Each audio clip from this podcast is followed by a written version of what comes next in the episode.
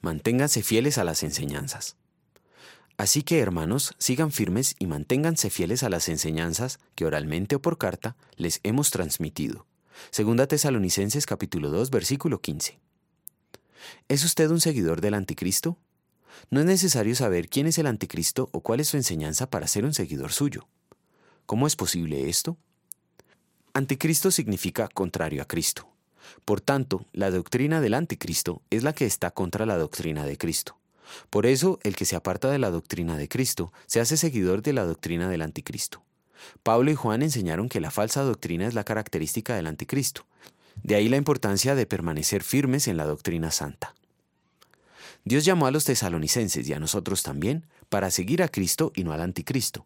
Satanás trabaja intensamente para promover la falsa doctrina.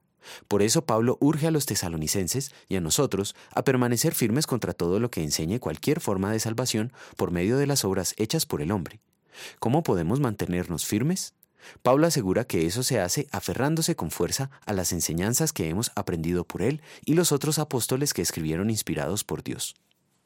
Mantenerse firme en la fe es más que solo aferrarse a la Biblia, la palabra pura de Dios.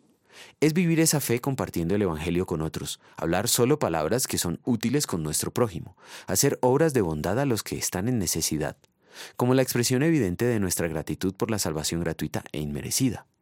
Dios quiere que vivamos así en arrepentimiento diario, pero nuestro viejo Adán trabaja fuertemente para apartarnos de estas palabras y obras.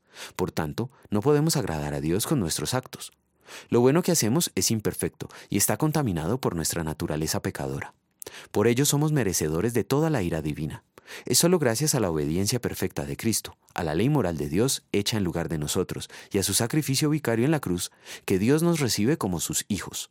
En gratitud vamos a querer mantenernos fieles y firmes en la pura y verdadera doctrina de Cristo, apartándonos de quienes enseñan cualquier error que vaya contra ella, y rechazando dar la impresión de que estamos de acuerdo con ellos al orar o participar en sus reuniones de adoración. Oremos. Señor, te doy gracias porque me diste el don de la fe para creer tus promesas de salvación. Por el poder del Evangelio que viene a mí por tus medios de gracia, fortaléceme y guárdame en la verdadera fe para la vida eterna. Amén.